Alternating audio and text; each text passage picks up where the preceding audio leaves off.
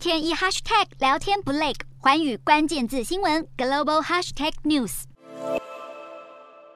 二零二一年二月十号，拜登跟习近平第一次通话，这是在拜登就任总统三周之后。当时双方谈到贸易、疫情、气候跟军备管制，同时拜登也针对中国镇压香港、新疆人权以及台湾议题表达关切。当时会后，拜登对于美中两国之间的竞争感到忧虑，认为美国得加紧脚步采取行动，以免中国抢得优势。而中国方面则认为拜登在这一次谈话中表达对对习近平跟中国的尊重。二零二一年九月九号，拜登跟习近平展开第二次通话。当时美国刚从阿富汗完成撤军，而长达九十分钟的对话之后，双方决定针对重大议题应该保持联系，一致认为这对美中两国关系发展相当重要。时间来到二零二一年十一月十六号，拜习进行第三度对话。不同于前两次双方用电话沟通，这一回拜习首度以视讯进行线上峰会。除了探讨贸易跟人权，对台湾的议题也琢磨更多。不过这一次对话却让美中关系陷入僵局。习近平重申一个中国原则以及美中三个联合公报，双方各有坚持，在几个存在已久的争议议题上。各说各话。第四次对话是在今年的三月十八号，当时俄罗斯入侵乌克兰进入第四周，拜登主要欲请中国当局不要向俄罗斯提供物资援助，警告中国